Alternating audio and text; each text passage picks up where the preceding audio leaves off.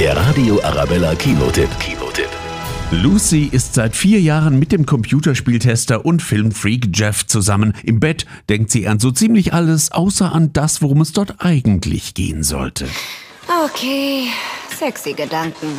Glutenfreie Waffeln! Hab ich das gerade laut gesagt? Die beiden haben es danach immer schwerer, bis es dann endgültig knallt. Trennung. Dann wird Lucy klar, dass sie dringend einen Hauch mehr Erotik braucht. Also geht sie in einschlägige Läden und deckt sich mit allem ein, was Frau im Bett so gebrauchen könnte.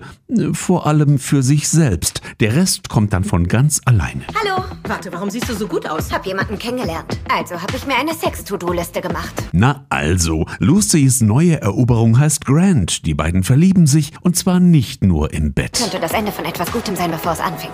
Oder der Start von etwas Gutem, das niemals endet. Das ist kitschig. Brave Mädchen tun das nicht ist optimal für alle, die sich an einem ungemütlichen Herbstabend gemütlich im Kinosessel verführen lassen wollen. Der Radio Arabella Kinotipp. Kinotipp.